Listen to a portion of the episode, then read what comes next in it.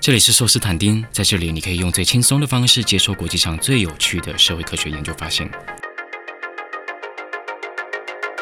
一九四五年底，当时只有六百万人口的台湾岛进入一个送往迎来的时刻。大约三十二万的日本居民在战后的一两年间被遣返回他们百废待兴的母国。之后的十年里，另一群来自中国的移民登上台湾。这群人在台湾被称为外省人。一直以来，这群外省人的人数一直是个谜。不过，这段学界公案在二零二一年被中山大学的学者叶高华终结，答案是一百零二万人，其中男性大约八十万人，女性只。有二十二万人，在这一百万外省人中，如果不算军人，有大约四分之一是在一九四四九年之前以相对优雅舒适的姿态来到台湾，有将近一半是在国民党兵败如山倒的一九四九这一年，从中国大江南北逃命到台湾的战争难民。这波逃难潮一直持续到一九五五年左右，这里面很多人根本不是自愿迁移的，在大约六十三万的国军当中，至少有上万人是国民党在海南、舟山、青岛等地强行绑架来的抓夫。所谓抓夫或抓兵，就是绑架男性强行征兵。这是国共内战期间两个残暴的军事集团一路路上用来补充迅速消减的兵员的最直接的方法。密苏里大学的历史学者杨梦轩访谈的外省老兵姜思章，在一九五零年的一个很平凡的下午，在放学走回家的路上遇到国民党抓夫。他和两位同学挣扎抵抗，但被国军一路殴打虐待到台湾。当时他只是一个十几岁的中学生，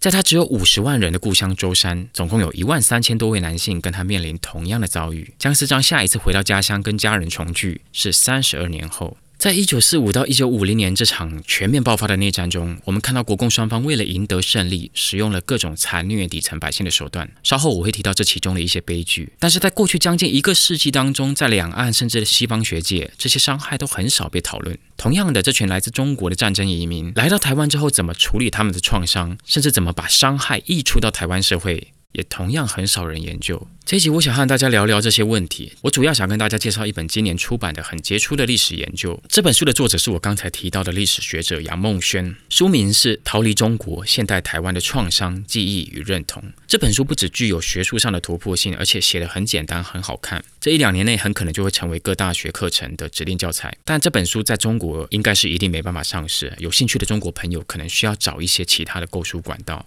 杨梦轩想问一个很好玩的问题：两千年之后，台湾的外省人。尤其是外省第二代开始大量出版关于逃离中国的记忆，光是在两千零九年就有三本同样主题的书出现：龙应台的《大江大海》一九四九，齐邦媛的《巨流河》，张典婉的《太平轮》一九四九。这些书都有一个共同的主题：逃离中国的苦难经历。这段苦难的记忆，俨然就像是犹太人的出埃及记，被抬升到一个可以凝聚外省人族群认同的地位。但这其实是一个非常奇怪的现象。首先，大逃难并不是所有外省人都经历的事情。还记得我刚才提到的数据吗？有四分之一的外省人在一九四九年之前就来了，并没有经历最后最可怕的那段逃难过程。另外，两千年以前，外省人根本就不太谈论这段记忆。如果这段逃离中国的记忆这么重要，为什么过了五十年后才开始大喷发呢？杨梦轩发现，其实不止外省人，国共内战对中国平民造成的伤害，台湾不讨论，中国不讨论，西方学者也不讨论。民主化之前的台湾，由于伟大的蒋委员长父子始终没有放弃反攻大陆的口号，对他们来说，讨论这场败仗对军心士气不利，也有损蒋介石民族救星的形象。所以国民党政府一直禁止公开讨论国共内战。但是国民党在逃难过程中强行拉夫，让成千上万个家庭破碎的见证者全都跟着来到台湾了，就是这些外省人。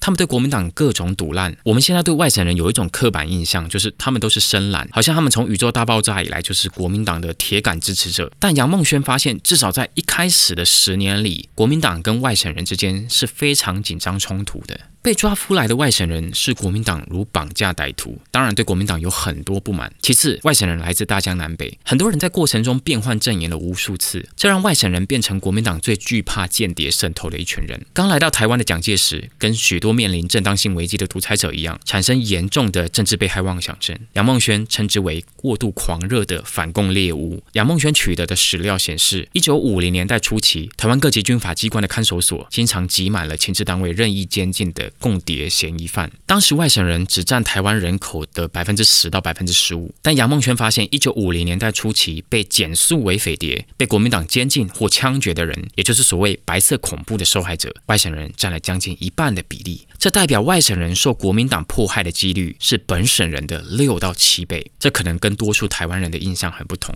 蒋介石作为战败方的独裁者，禁止台湾人讨论国共内战，不难理解。但照这样说，作为胜利方的中国共产党，应该会非常乐见人民去讨论这场光荣的胜利吧？但杨梦轩发现也没有，中共同样禁止关于这场内战的讨论，或者更精准的说，是禁止中国人回想这场内战中平民百姓的惨烈遭遇。在中共的史观中，国共内战被称为解放战争，是新中国无产阶级革命史上最神圣的一役。但如同复旦大学的历史学者许浩所说，这套满是解放与革革命的叙述背后充斥着精心策划的恐怖和有组织的暴力。杨梦轩在书中就提供一个很显著的例子：长春围困战。一九四八年五月，国共双方准备在中国东北展开决战，共产党当时包围了长春，截断了所有的陆空输送。接下来的五个月，长春陷入一场人造的饥荒。许浩在去年出版的论文中对相关史料进行细致考证，我们从中可以看到，这两个当时正在争夺中国统治权的本土军事集团对中国平民的残忍对待，实在看不出来跟外来的侵略者有什么差异。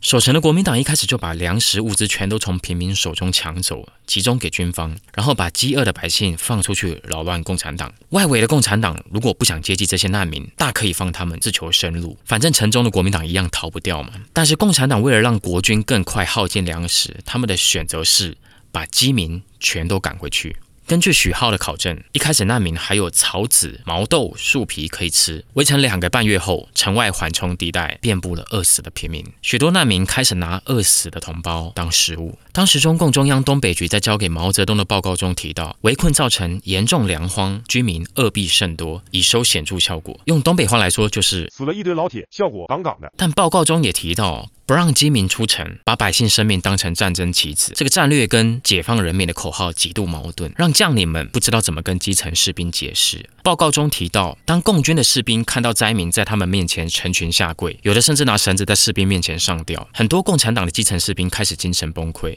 有的士兵陪饥民跪下，哭着求长官放了他们；有的和二战期间的纳粹或日本士兵一样，开始出现所谓的路西法效应，也就是陷入另一种心理上的极端，开始麻痹的虐杀逃出来的难民。根据中共官方的统计，长春人口在五个月内从六十一万锐减到十八万。目前学界最保守的估计，活活被饿死的在十到二十万这个区间。因为没有足够的军事把握，所以拿整座城市数十万平民的性命当陪葬，类似这样的场景。连解放军士兵都被动摇，那么当然，中共更不会允许平民百姓去讨论跟流传这些事情。当这样一群在中国经历战争残暴的幸存者来到台湾，会对台湾社会造成什么影响呢？首先，杨梦轩发现逃难的经历确实对外省人造成很大的创伤。一九五零年代初期的各项统计显示，外省人的自杀率跟心理疾病盛行率全都远高于本省人。但是，杨梦轩也发现，这个大部分由男性跟军人组成的群体，把他们在中国乱世中生存的。方式也带来台湾。数据显示，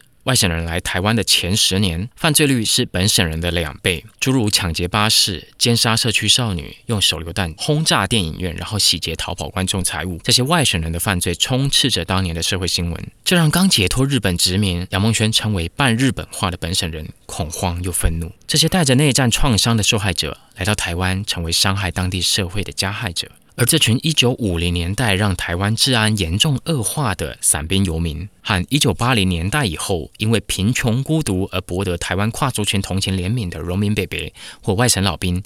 其实是同一群人，但杨梦轩并不是要说一个坏人变老的故事，他想说的是历史的复杂。这个我最后再回来讲。有些学者像是陶涵认为，蒋介石其实打从来到台湾不久就已经知道不可能反攻，他只是拿反攻大陆这个虚构的目标来巩固自己的权力，让他可以在这座原本相当鄙夷的小岛上安享晚年。但在一九五零年代的大多数时候，几乎没有外省人会怀疑反攻大陆只是一个口号。杨梦轩在这里进行了一个非常精彩的论证。我们现在主流。有的说法是啊，外省人就国民党支持者嘛，国民党说什么他们就相信什么啊，就被国民党洗脑了没？但杨梦轩说不对吧？外省人是国军最后被解放军惨电的见证者，要他们相信国民党可以打赢解放军，这难度也太高了吧？而且就像前面提到的，当时很多外省人根本就不是国民党的支持者啊。杨梦轩分析大量当时外省人的书写，他发现外省人并不是因为国民党的话术才对反攻大陆深信不疑。大部分外省人不止经历了第二次国共内战，他们还经历八年日本抗战。这些人几乎大半辈子都在混乱到不行的战争年代中度过。在他们的记忆中，有一个非常鲜明的事件，那就是对日抗战。那是一场充满了无数次绝境逢生的战争。那么绝望跟悬殊的苦战，最后都还是胜利了。逃难结束了，幸存者回家了。所以这群外省人当然会觉得，这次逃难只不过是第 N 加一次的逃难。再过两年，同样绝境逢生的剧码会再次上演。当我们把他们放回那个长时段的乱世流离当中，相信国民党一定可以反攻大陆，突然就变得不荒谬了，反而很可以理解。所以在一九五零年代，外省人最喜欢讨论的，当然就不是逃离中国，因为那就是第 N 次逃离中的其中一次而已。书写热度最高的是八年抗战的记忆，大家就会去写啊，我记得那时候逃难到重庆的房子长什么样子啊，跟我现在在台北的房子对比，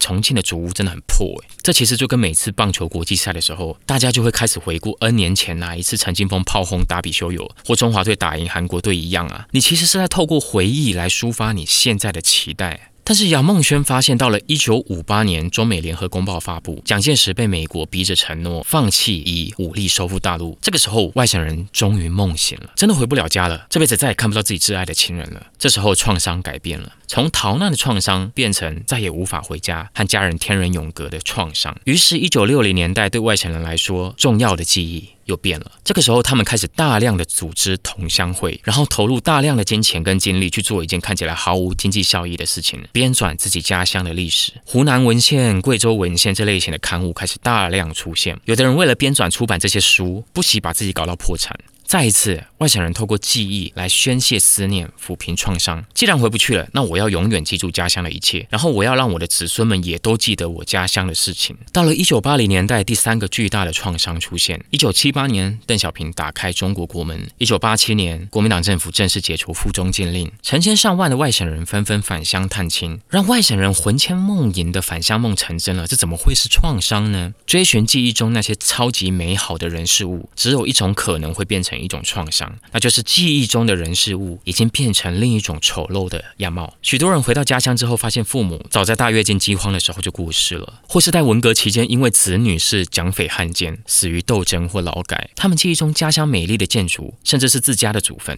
也在文革破四旧的运动中被破坏殆尽。这还只是记忆中的事物消失，最伤人的却是记忆的变质。在外省人的返乡文学中，最普遍的一种创伤是日思夜想的亲人变成唯利是图的陌生人。很多人出发前把毕生积蓄都领了出来，回到台湾之后，除了身上穿的衣服，其他东西都被扒光了。大陆的亲人贪婪的索要财物，大型家电和珠宝首饰成了外省人返乡必备的礼物。历史学者范尧胜把这个现象称之为“圣诞老人症候群”。另外，当时两岸无论在物质或文化上都存在巨大的落差，外省人记忆中的文化祖国却变得比他们当初看不上眼的边陲小岛还落后。前面提到的放学路上被抓夫的姜思章，返乡之后的感触是，无论在生活习惯、观念、思想都已经大相径庭，就连亲情浓淡，有时候也受金钱量称。另一位外省人返乡之后回到台湾，感慨地说：“我是永远也回不了家了，也无家可回了。”这波返乡造成的社会创伤，坚定了许多外省人回到台湾过完余生的念头。但是，九零年代的台湾岛早已经不再是国民党的反共基地。几乎在外省人探亲回到台湾的同时，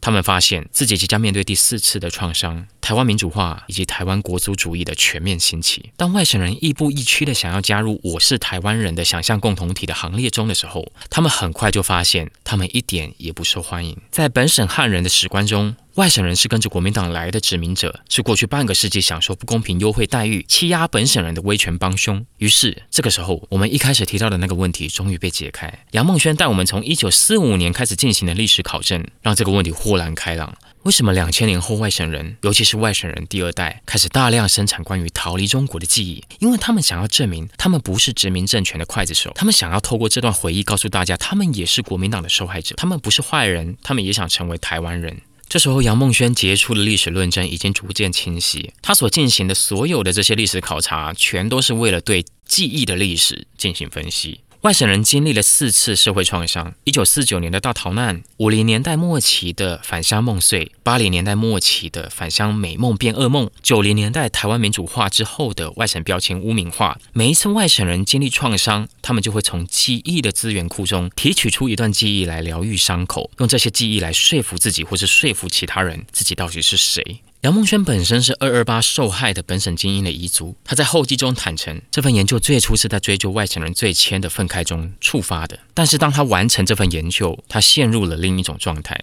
他在这本书中提出一个概念，叫做多项同理性未了。用我的话来说，我会称之为在历史的复杂性中不断浮游。关键字是复杂。这很可能是台湾分裂的记忆群体最需要吸收的东西。台湾人喜欢看一些政论节目，而政论名嘴最常做的事情就是抛出一些非常单向、简化，可以让人宣泄仇恨的论述。如果我们要走出这个困境，首要之务是接受历史的复杂跟矛盾。当我们理解某个人群在历史中经历的复杂过程，我们就会进入一个同理性未了的状态。你再也没办法很轻易的下决断，要原谅这些人，还是要追究这些人，或者更激进一点，你再也没办法产生一条很。肯定的道德评价，你会陷入一种因为理解历史的复杂性，所以没办法决断的状态。外省老兵很可怜，对吧？但他们在一九五零年代可能伤害了很多人，外省人伤害了很多本省人是事实，对吧？那你说本省汉人是单向的受害者吗？呃，这些汉人从十七世纪开始就一直大规模迫害本来就住在这座岛上的南岛语族，而且一直到现在都不太反省。所以杨梦轩说，这种同理性不是一个方向的，而是多项的。这个多项性一旦在复杂的历史之网开展开来，就会更。强化我们无法确定的状态。通常我们会觉得，如果我把一件事情搞清楚了，我就会产生很清楚的概念，我会从模糊变成肯定。但是杨梦轩的历史研究在告诉我们，当我们真正理解某一段时空中的历史，我们反而会处于一个无法决断的混沌状态。摆放在杨梦轩面前的是历史的复杂创造的许多互相矛盾的命题。他并不是在提倡某种虚无主义的历史学，好像所有历史宣称都应该失去效力。刚好相反，就是因为太多看似矛盾的历史命题都是真实的。才交织出这张复杂的历史之网。在这张密织的布料上，当你想挑出一根线，你会发现同时有好几根不同方向的线都在彼此纠缠，你根本挑不出来。这种因为多项同理导致的未了状态，是杨梦轩认为台湾人迈向族群和解非常困难，但真的需要大家努力的功课。这一集我只能介绍这本书的骨干，真正好看的是其中的历史血肉，我还蛮推荐大家买来看。不过对学生来说定价可能有点高，学生也许可以等二手书出来，或是看完之后丢二手书卖掉。这集就先这样啦。